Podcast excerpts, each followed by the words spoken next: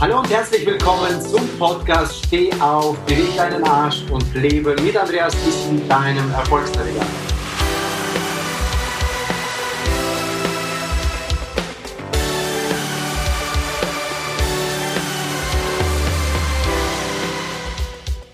Heute in einer oder mit einer Podcast-Folge mit einer Persönlichkeit, die für mich mit Großbuchstaben überall reingeschrieben gehört. Denn ich bin begeistert und inspiriert von dieser Persönlichkeit und freue mich auf dieses Interview mit, mit dieser Person. Sie ist Coach, Hilfe für Selbst, zur Selbsthilfe für viele, viele Menschen mit ganz besonderen Einstellungen. Das werden wir in diesem Interview auch besonders angehen. Wie auch eine Buchautorin, wie auch eine Keynote-Speakerin, wie auch eine Trainerin, wie auch ein Mensch mit einem Riesenherzen, das überall versucht zu helfen. Und gleichzeitig ist sie auch Speakerin gewesen auf unserem Genius Forum im Jahr 2019, von Anfang dabei bis zum Schluss durchgehalten und dabei gewesen. Schon großartig. Ja. Ich finde es großartig, deswegen herzlich willkommen, Tatjana Weber. Danke, Andreas, für diese Vorstellung. Ich freue mich ganz herzlich, hier zu sein bei deinem Podcast. Ich bin sehr gespannt, was du mir für Fragen mitgebracht hast. Ich kann nur sagen, ich habe sehr, sehr gerne mitgemacht bei dem Genius Forum Projekt. Ich bin immer noch in Verbindung mit allen, die ich da kennengelernt habe. Das sind alles Herzensmenschen, das sind alles wunderbare äh, Persönlichkeiten, kann man nicht mal sagen. Ich würde sagen, Wesen, die uns alle hier bereichern und es ist einfach schön, dass wir uns auch kennengelernt haben. Ich bin wirklich froh, dass du mich auch eingeladen hast, nochmal bei deinem Projekt dabei zu sein. Ihr hört schon mal, wie viel Nuggets sie bereits in ihrer Einleitung reinbringt, wie dankbar sie in ihrem Herzen ist. Und deswegen freut euch schon auf die nächsten Fragen und Antworten, die von der Tatjana gleich kommen werden. Ich nenne sie die Mrs. Impossible, also die Mrs. Unmöglich, die das Unmögliche möglich macht.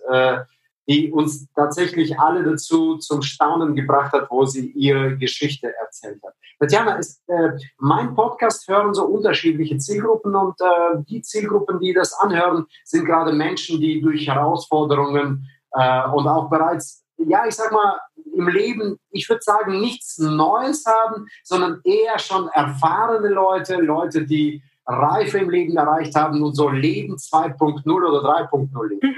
Ich glaube, du gehörst da tatsächlich sehr, sehr gut rein und kannst so einiges mitgeben. Kannst du denn uns sagen, wer steckt denn hinter dem Namen Tatjana Weber, außer dessen, was ich bereits in der Einleitung gesagt habe? Wer ist denn hinter dieser Fassade? Erzähl uns ein bisschen, ein bisschen was von dir. Ja, also Tatjana Weber, das bin ich. Mich kann man ja zum Glück sehen und hören bei diesem Podcast. Ich bin mittlerweile schon 36 Jahre auf diesem Planeten und ähm, ich habe schon sehr vieles gesehen. Also ich bin, ich bin geboren in Kasachstan in einer russlanddeutschen Familie und im Alter von acht Jahren nach Deutschland gekommen und habe äh, auch ich finde das ziemlich spannend, wenn man so eine zweigeteilte Kindheit hat, weil ich habe mal in einem Roman gelesen, Heimat ist der Ort der Kindheit.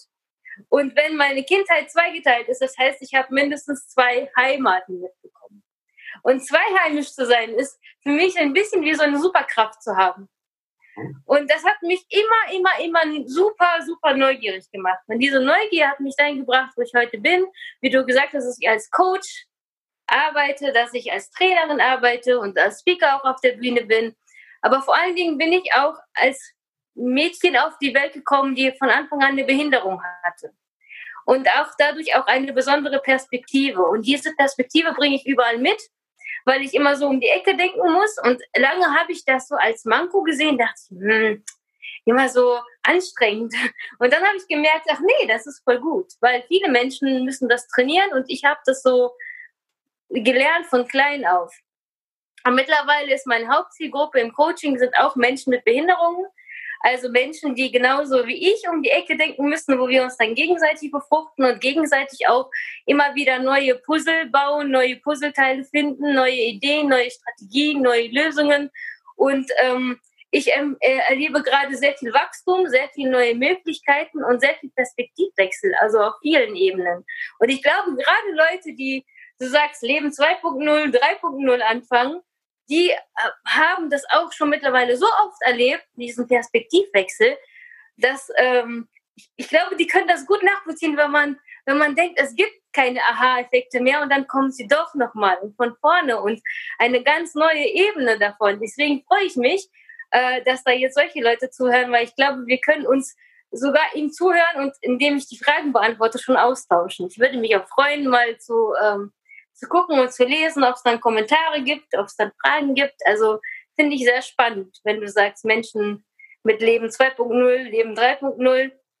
Ich denke, die wissen, was ich meine, wenn ich sage, da fängt man immer wieder von vorne an, das Leben zu entdecken. Das ist toll. Ja, ich hatte vor dir ein, ein, ein Interview gehabt, gerade mit einer Frau auch, die äh, an Krebs erkrankt war, mhm. äh, den Weg nicht gegangen ist, was viele gegangen sind.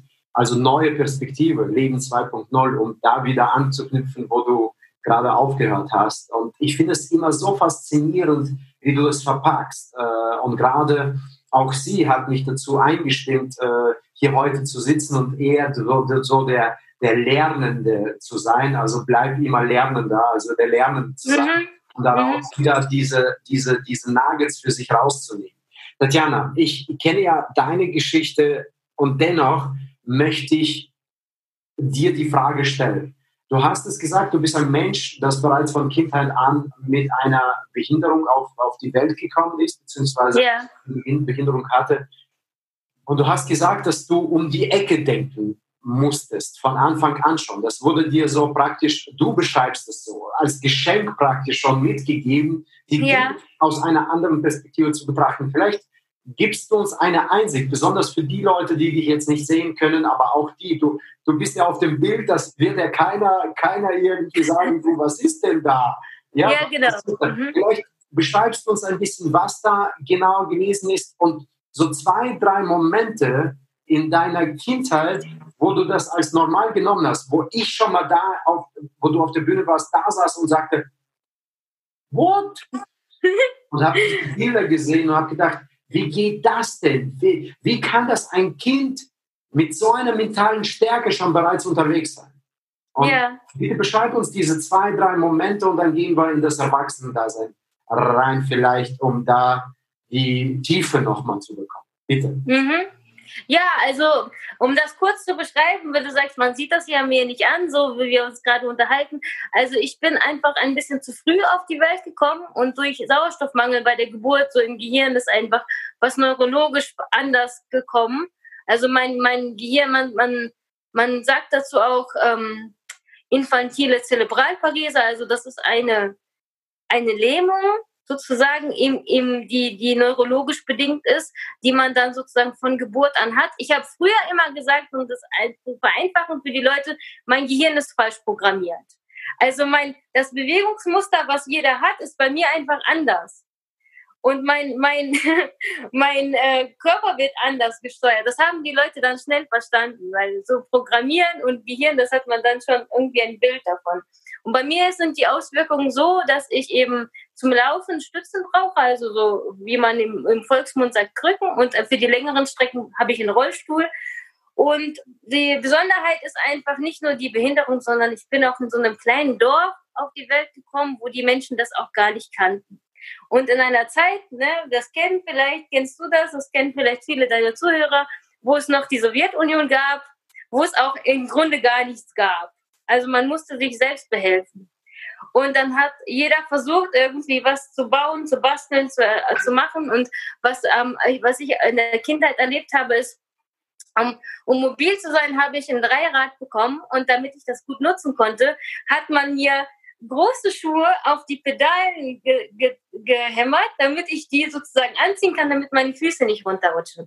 Weil das ging einfach nicht. Ich konnte nicht meine Füße auf den Pedalen haben und dann haben sie sich das überlegt, dass sozusagen Omas Schuhe auf die Pedalen kommen, dann, dann kommen meine Füße da rein, dann kann ich die zuschnüren und dann bin ich durch die Gegend geradelt. Und so war, war ich das von Anfang an gewohnt, dass es immer irgendwie, man musste sich immer, man musste ein bisschen der Erfinder sein im eigenen Leben musste sich die Hilfsmittel erfinden. Das war noch so schön, dass wir dann, als ich acht Jahre alt war, bin ich dann nach Deutschland übergesiedelt und mein Opa, der dieses Fahrrad sozusagen erfunden hat, der hat das mitbekommen, dass es in Deutschland sozusagen solche Fahrräder erstellt worden sind mit richtigen Schienen und solchen Sachen, die so ähnlich vom, vom Denkansatz waren. Und ich weiß noch, dass er sich gefreut hat und gesagt, siehst du, da hast du, ich hatte doch die richtige Idee. Und das und das sind halt so Sachen, ich denke, da bist du drauf hinaus, dass ähm, dieser, dieser Erfindungsreichtum, das habe ich sozusagen wie ein Muskel trainiert von Anfang an. Weil es ging ja nicht, dass ich nicht mitmachen kann. Ich musste halt nur wissen oder, oder herausfinden, wie. Also welchen zusätzlichen Schritt muss ich machen? Welche, ähm, was muss ich mir überlegen? Welches Hilfsmittel muss ich mir bauen oder bestellen? Oder wen kann ich fragen, dass ich irgendwie die Brücke habe? Und diese Brückenbaufunktion, die habe ich ganz lange auch für andere übernommen, weil das für mich ganz normal war. Wenn ich das schon für mich mache, kann ich das direkt für den Nachbarn mitmachen. Das fiel mir nicht so schwer. Und das ist mir jetzt erst im Erwachsenenleben klar geworden, dass es nicht jeder so macht. Mhm. Also da, dadurch bin ich halt überhaupt erst Coach geworden, weil es mir leicht fällt und weil es mir Spaß macht.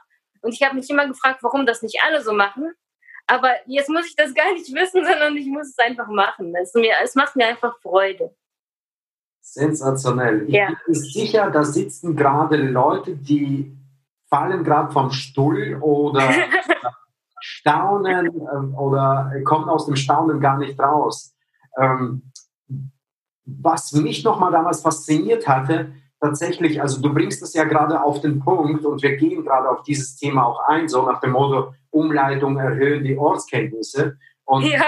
geben uns äh, die Chance, bewusster äh, zu sein und kreativer zu sein in unserem Leben oder in der Situation, mhm. in der wir leben. Und das hast du bereits von Kindheit an äh, so vorprogrammiert bekommen. Also ich sage mal, mhm. das war so ein Must-Have. Du musstest. Ja. Du hast es ja mehr zum, mehrmals zum Ausdruck gebracht, auch für viele Menschen, die da draußen immer das Wort muss nicht mögen und immer wieder dieses Thema ja und mach nur das, was du willst. Äh, du sagst ja gerade das Thema Kreativität oder diese Flexibilität, das ist auch nicht jedem in die Wiege gelegt bekommen. Und das hast du ja mhm. eigentlich lernen müssen, ja, du das entwickeln müssen, weil du in einer mhm. Situation gesteckt hast. Und ja. die Frage, die ich dir stellen würde, wäre jetzt die nächste. Wann hast du denn das erste Mal, denn das hat mich zum Staunen auch gebracht, wann hast du das erste Mal gemerkt, dass mit dir etwas nicht so ist, also in Anführungsstrichen, dass du, äh, dass alle anderen normal sind und du anders bist. Das fand ich damals, wo ich da auch wiederum da saß, bitte sag das uns doch mal. Erklär das ja. bitte, wie, wie die Situation war und wie du daraus gekommen bist. Ja, ja, das kann ich, also es ist wirklich eine gute Geschichte, weil das uns allen zeigt, dass es so das Normal gar nicht gibt. Also vielleicht alle Menschen, die sich jetzt mit Persönlichkeitsentwicklung, Psychologie, Pädagogik, wie auch immer in diesem ganzen Bereich schon viel befasst haben, die kennen ja auch bestimmt diese verbreitete Theorie von Konstruktivismus, dass wir, man sich immer wieder die Welt neu konstruiert und neu baut. Und die Welt, die wir erleben, die, die ist ja zum Teil aus dem, was wir was uns umgibt und zu dem, was, was uns andere Menschen sagen über uns. Also das, das Fremdbild sozusagen, was von anderen auf uns äh, uns beigebracht wird über uns, das wird zu unserem Selbstbild. Und interessanterweise war ich in einem Umfeld, das mir nicht direkt das Gefühl gegeben hat, ich bin anders oder, oder ich habe irgendeine Behinderung und so die erste Zeit, weil irgendwie war ich schon, ich habe schon gemerkt, ich bin anders als die anderen Kinder, ich brauche dieses Fahrrad, ich kann da nicht so rennen, ich muss da mit dem Dreirad fahren, aber es war nicht so ein Manko, weil die anderen, es gab auch andere Kinder, andere Altersstufen, die waren eben nicht, nicht so schnell im Reden. Ich war immer so ein Kind, was schnell, also was schnell gelernt hat zu sprechen. Die anderen haben länger gebraucht. Und ich habe irgendwie gedacht, dann brauche ich halt mit dem Laufen länger. So. Und als ich dann nach Deutschland gekommen bin, das war dann so eine große Umwälzung, das war ein anderes Wertesystem, das war ein anderes Gesellschaftssystem. Das war wie ein, ein Jahrhundert übersprungen von so einem kleinen kasachischen Dorf mit nicht mal in jedem Haus äh, fließend Wasser und Plumpsklus in so einer riesen Stadt in Nordrhein-Westfalen. Und hier, ähm, dort drüben war ich noch in, in der Dorfschule sozusagen eingeschult worden. Und in Deutschland bin ich dann in eine Schule eingeschult worden für Körper- und geistig Behinderte, hieß das damals. Und an meinem ersten Schultag war ich plötzlich umgeben nicht von ja, sag mal, mein Dorfmenschen, die ich schon mein Leben lang kannte, die ich als normal empfunden habe, sondern von Menschen, die körperlich anders waren, also die alle möglichen Behinderungen hatten. Und im allerersten Moment habe ich gedacht, ach du meine Güte, diese ganzen Kinder sind alle krank. Und im nächsten Moment habe ich gedacht, ach, ich bin auch so. Mhm. Und das war der einzige Moment, wo ich wirklich kurz gemerkt habe, irgendwie bin ich nicht die Norm. Und einerseits war das schon so bitter, weil, weil es einen so, so kurz getrennt hat von allen anderen. Andererseits hat mich das auch immer gerettet, das Mitleid, was, was mir andere Menschen entgegengebracht haben, nicht, nicht persönlich zu nehmen. Mhm. Weil ich da genau diesen Moment gesehen habe, den ich auch hatte, wo ich gedacht habe, diese Kinder sind doch alle krank. Und dieser Moment, ich glaube, den erleben einfach viele Menschen, die Menschen begegnen, die anders sind. Mhm. Einfach weil wir gewohnt sind, in unserer Komfortzone uns unsere Norm zu definieren und außerhalb der Komfortzone dann immer wieder ähm, lernen wir eigentlich nur durch Irritationen, durch Schockmomente. Und es gibt viele Menschen, die nehmen das dann persönlich, die denken, oh, ich, irgendwas ist an mir komisch, die Leute finden mich seltsam, aber eigentlich ist es nur ein Lernmoment für den anderen. So wie das für mich in dem Moment ein Lernmoment war, wo ich gedacht habe, ach guck, es gibt noch ganz Menschen, die sind ganz anders als alle, die ich bis jetzt kannte. Und das war für mich echt so, also äh, ein einprägsames Erlebnis, äh, ja, was ich immer gerne erzähle, weil das so zeigt, dass die Norm eben immer neu wird. Also, dass sich immer unser Normal verändert, unser Weltbild, unser Selbstbild und wirklich auch die Gesellschaft. Also alles, wo wir uns bewegen. Das ist echt faszinierend. Ich nehme hier aus dem letzten Teil, was du gesagt hast, drei Dinge so mit. Auf der einen Seite ist das Thema Verwirrung oder Schockmomente, die uns immer wieder im Leben dazu bringen, sich zu verändern oder mhm. dazu bringen, äh, neue Situationen zu schaffen und neu, neu, neu, neu, neu zu konstruieren, das Leben mhm. aus einem anderen Perspektivwinkel zu nehmen. Das andere, wo ich darauf eingehe, ist Thema Mitleid, wie du damit umgegangen mhm. bist und äh, dass du es, ich, ich höre es zum ersten Mal von jemand, das mir gerade sagt, Du hast es gelernt damals. Wie alt warst du? Wie alt war ich? Ich glaube fast neun schon. Neun. Mit neun mhm. Jahren, lass es euch auf die Zunge zergehen gerade. Mit neun Jahren gelernt, mit Mitleid umzugehen. Also Mitleid nicht persönlich zu nehmen. Und darauf kommt gleich meine Frage, was das Thema mhm. Mitleid betrifft, denn äh, ja, ich sag mal, der eine nutzt das dazu und der andere nutzt das für was anderes. Und ich bin mir sicher, mhm. dass du da uns gerade äh, jetzt einen ein ganz wichtigen Vorteil mitgibst. Und das Dritte, was ich so mitnehme aus der gesamten Geschichte, ist, du hattest zwei unterschiedliche Umfelder. Ja. Das heißt, die Umwelt 1 und die Umwelt 2. Und dieselbe Person in zwei unterschiedlichen Wirkungskreisen hat eine ganz andere Denkweise.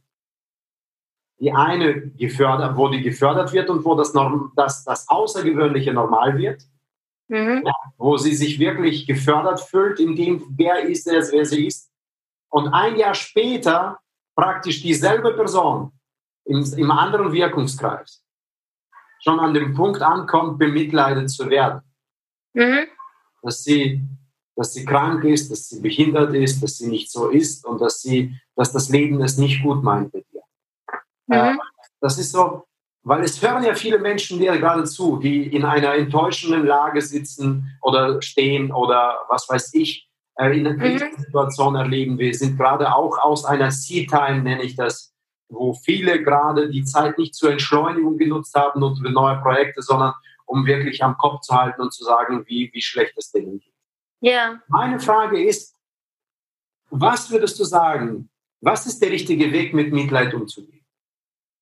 Passt es überhaupt rein in ein Lebensschema? Und wenn es reinpasst, wie? Und wenn es überhaupt nicht reinpasst, warum? Das ist eine gute Frage. Also ich versuche das mal kurz zu fassen. Ein, äh, vor, vor, einiger Zeit habe ich verstanden, also die deutsche Sprache ist wirklich ein Schatz. Die deutsche Sprache ist, da ist alles ganz genau benannt. Da muss man nur zuhören und also nur, nur die Wörter nehmen. Mitleid, was ist das? Das ist jemand, der mit dir leidet. Und aber wenn du gar nicht leidest, dann kann er auch nicht mit dir leiden. Das heißt, wenn du Mitleid spürst, dann hast du auch, dann bist du gerade auch in einer Position, wo du selbst leidest. Das, das ist manchmal schwer zu sehen, beziehungsweise ist auch schwer zu akzeptieren, dass man das doch erzeugt durch das eigene, durch die eigene Haltung, durch, durch was, was man selber nicht gelöst hat oder gerade nicht lösen will. Das sind so, so Wahrheiten, die will keiner hören. Weil Leid für Leid entscheidet man sich auch eine Weile. Das kann man, das, man kann sich auch nicht gegen das Leid kann man sich nicht entscheiden, das ist schwer. Also das ist, dann ist man immer noch da drin. Aber man kann sich für einen Weg entscheiden, da rauszugehen. Nur das, das ist ein Prozess. Nur wenn man merkt, okay, da ist Mitleid, das heißt, ich leide auch. Wenn man bei dem anderen sieht, er ist irgendwie betroffen und man spürt aber nicht, dass es Mitleid ist, das heißt, der kann gar nicht mit mir leiden, wenn ich nicht leide dann kann ich seine Betroffenheit nehmen und ihn aufklären und sagen, ja, ich sehe irgendwie, da ist irgendwas, ne, da, da ist eine Frage im Raum oder meistens sind die Leute, die haben so, die denken sich einfach, oh, die kann bestimmt irgendwas nicht, was, was ich kann und da ist das Leben irgendwie eingeschränkt oder fehlt irgendwas Besonderes, besonders zum Beispiel ältere Frauen, die stellen sich dann vor, ah, die kann vielleicht keine Familie gründen, das ist doch traurig. Und wenn ich das merke, dann kann ich mit denen darüber sprechen, was ich alles in meinem Leben habe. Dann fallen die ein bisschen vom Hocker und dann haben die auch, sind die auch nicht mehr betroffen, weil die sehen, ich habe trotzdem oder nicht trotzdem, sondern gerade deswegen ein reiches Leben. Und ich merke, ich, ich kriege überhaupt kein Mitleid mehr ab, weil ich nicht mehr leide. Okay. Und, und die Betroffenheit der anderen Menschen da erkenne ich einfach nur, dass, dass, dass sie gerade irritiert werden, also dass, dass sie gerade ihr Weltbild erweitern. Und ich als Mensch, der vom, so vom Lernen lebt, ich weiß schon immer so, Lernen war immer so mein, äh, wie soll ich sagen, meine Energiequelle. Das klingt einem vielleicht komisch, weil manche Leute, für die ist das anstrengend. Für mich ist es so, wenn ich mich aufladen will, dann lese ich ein gutes Buch und mache mir Notizen. und, und, und weil ich dann sehe, ah, das ist für den anderen ein Moment, wo er lernt. Diese Betroffenheit ist ein Türöffner für, zum, für einen Moment, der das Weltbild erweitert. Dann fange ich an zu strahlen, dann ist die Betroffenheit auch schnell weg. Und so kann ich das, so bin ich immer wieder irgendwie so ein Brückenbauer. Früher hat mich das gestört. Früher habe ich gedacht, Mensch, ich kann doch nicht mein Leben lang Menschen aufklären. Das kann doch nicht meine Aufgabe sein. So, das hat mich richtig geärgert, vor allen Dingen so als Kind. Man kann ja nicht ständig Erwachsene irgendwie, ich sag mal, aus ihrer Betroffenheit rausholen. Irgendwann bin ich aber da rausgewachsen und habe einfach gemerkt, wenn ich mir das nicht anziehe, den Schuh, dass ich das muss, dann muss ich das auch nicht. Dann passiert das von alleine. Dann ist das keine Aufgabe mehr oder das braucht mir auch keine Kraft. Also um das nochmal kurz zu fassen, Mitleid ist einfach nur dafür da, um dir zu zeigen, hey, jemand leidet gerade mit dir mit und zeigt dir, dass es dir nicht gut geht, dass du leidest.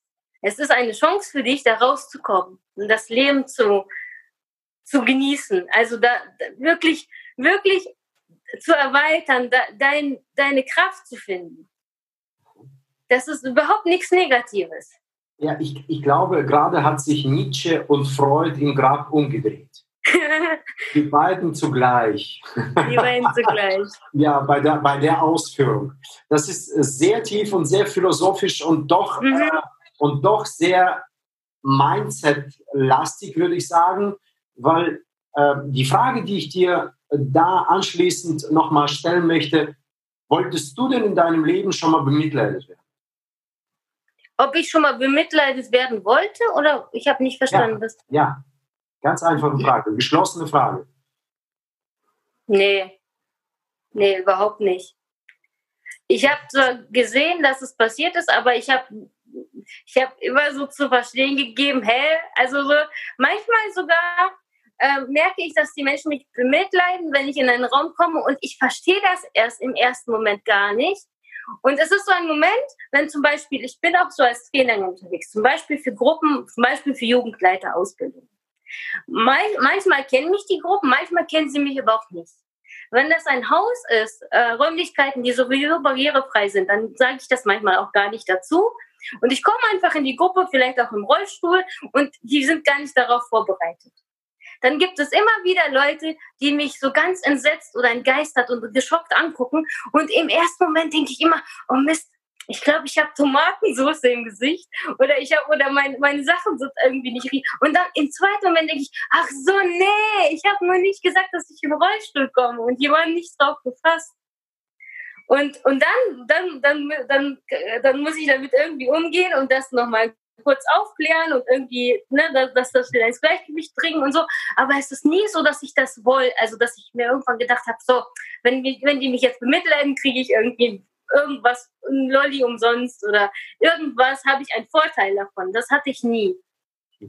Also so ein Moment. So humorvoll wieder erklärt und das ist, das ist so, so inspirierend, wie du das machst. Äh, ja, die Frage, die ich dir jetzt demnächst stelle, ist eine sehr strategische Frage und eine Frage, wo ich glaube, viele für sich da Dinge aufschreiben werden, die wichtig sind. Es gibt ja meines Erachtens so zwei Häuser, das habe ich auch so gelernt, in denen man leben kann oder auch nicht. Leidenshaus mhm. oder Freudeshaus. Haus mhm. Leidens oder Haus mhm. Freude. Durch welche Entscheidungen oder durch wie kriegt, wie kriegt man es hin, raus aus dem Leidenshaus, rein in das Freudeshaus und dort zu leben? Wie hast du es in deinem Leben hingekriegt, dass du dich mehr oder weniger dafür entschieden hast, hier zu leben? Mhm. Das ist eine gute Frage.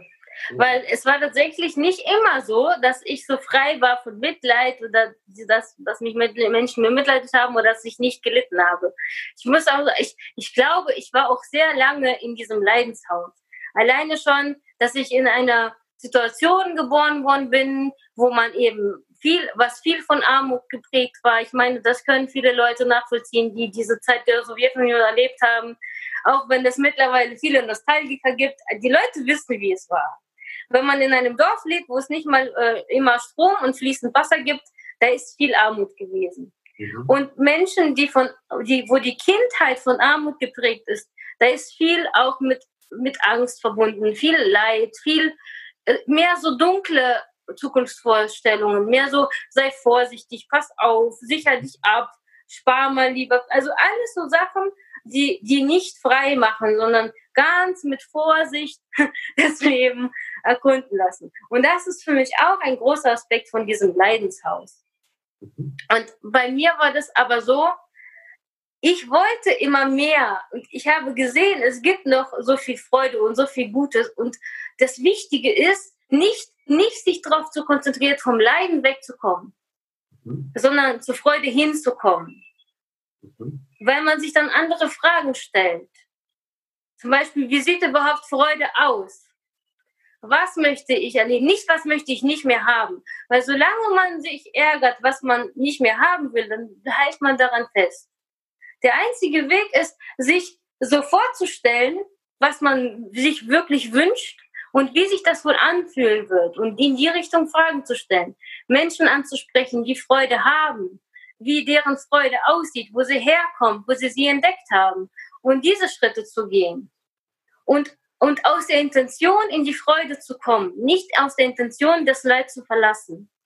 Wow. Wow. Weil das Leid wird sich an dich dran heften, wenn du es verlassen willst. Es will ja auch nicht sterben. Es will nicht, dass du es äh, verlässt, weil du freudig bist. Es wird nicht verlassen werden. Wenn, also auch, das klingt vielleicht ein bisschen esoterisch, aber es ist, es ist wirklich so, ähm, wenn du Teile auch in dir drin hast, die leiden, die müssen sich verändern und nicht abgelehnt werden, weil sonst bekommen sie sozusagen Angst zu sterben und wollen stehen bleiben. Mhm. Wenn du ihnen aber die Perspektive bietest, äh, also anders zu existieren, dann sind sie schon mehr, hören sie dir schon besser zu. Und dann, deswegen muss man immer in die Richtung gehen, in die man gehen will. Die Frage ist nur, ich habe jetzt oft Menschen erlebt, die sich nicht diese Fragen stellen können, aus Angst.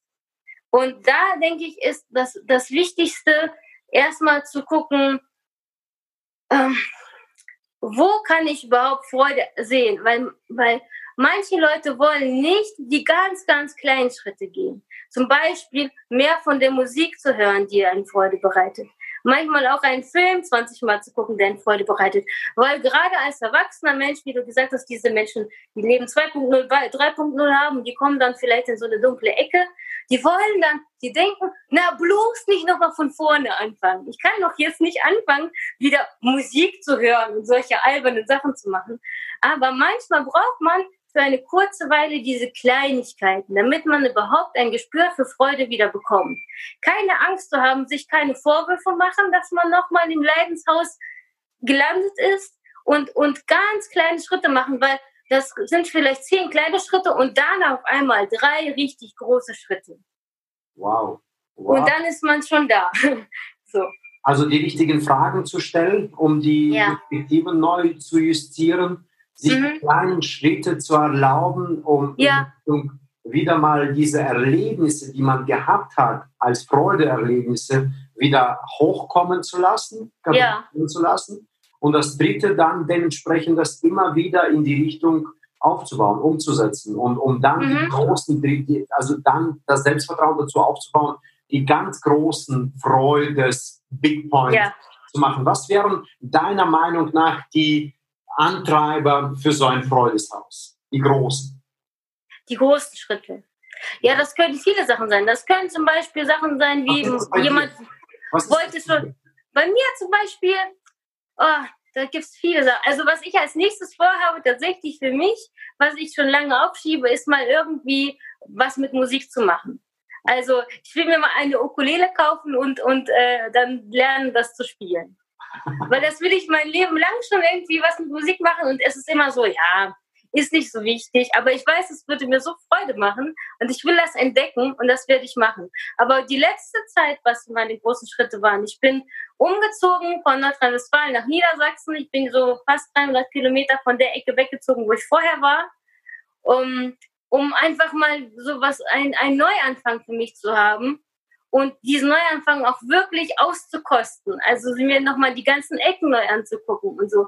Und das war wirklich ein Neuanfang mir zuliebe und nicht, nicht einfach nur weg von irgendwas, sondern wirklich habe ich, ich habe mir dann gedacht, vielleicht soll ich das als Chance nutzen und, und wirklich nochmal von vorne starten. Und das hat mir wirklich am Anfang war das natürlich auch viel Unsicherheit dabei, aber es war so eine Riesenfreude, hier anzukommen und nochmal neu zu starten. Und das hat so eine riesen äh, Lawine ausgelöst an freudigen Ereignissen, an neuen Möglichkeiten.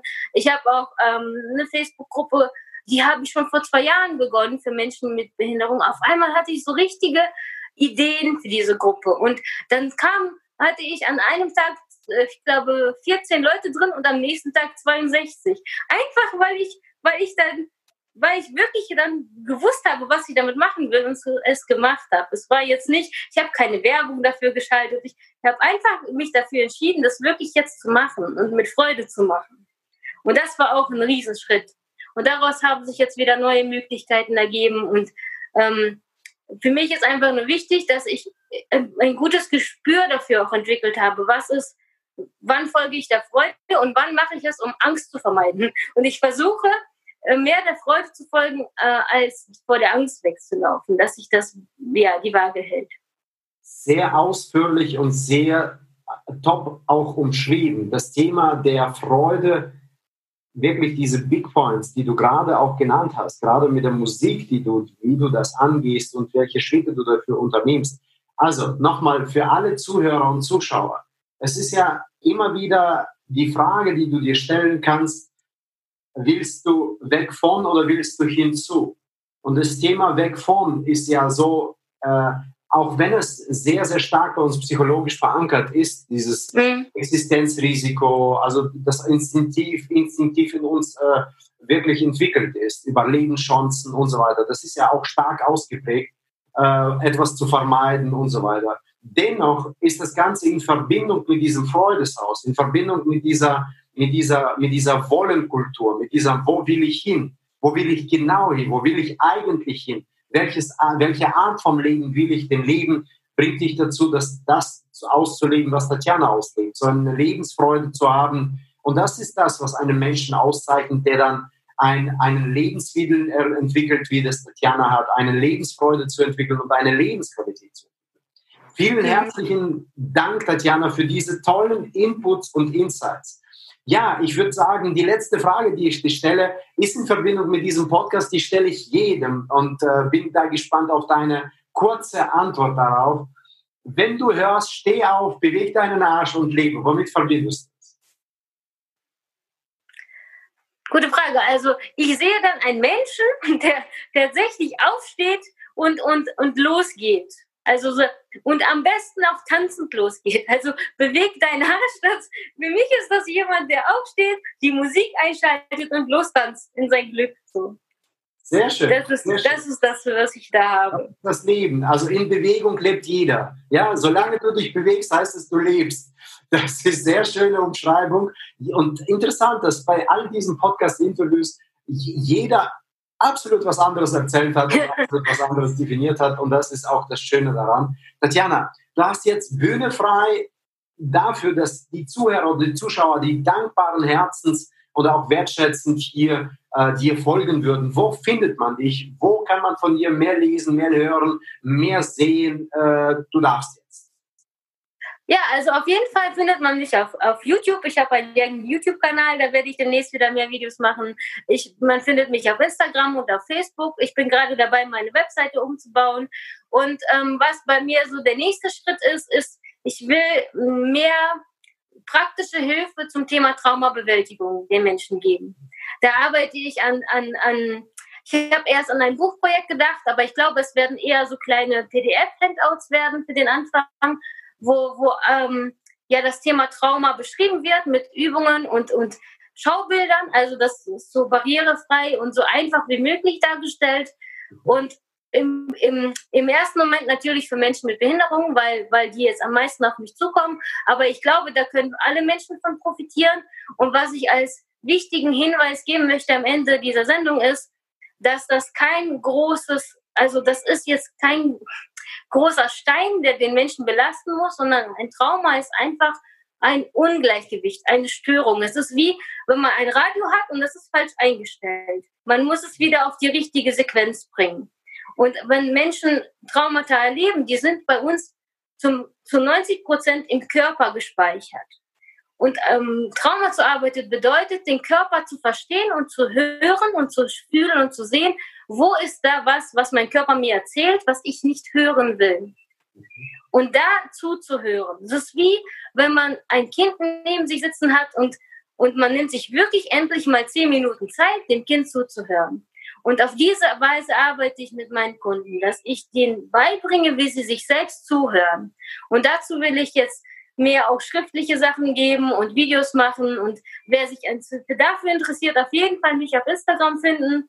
Demnächst wird es eine ganze Sektion auf meiner Webseite geben. Und ich freue mich, mich in dieser Hinsicht auch auszutauschen. Auch gerne mit Kollegen.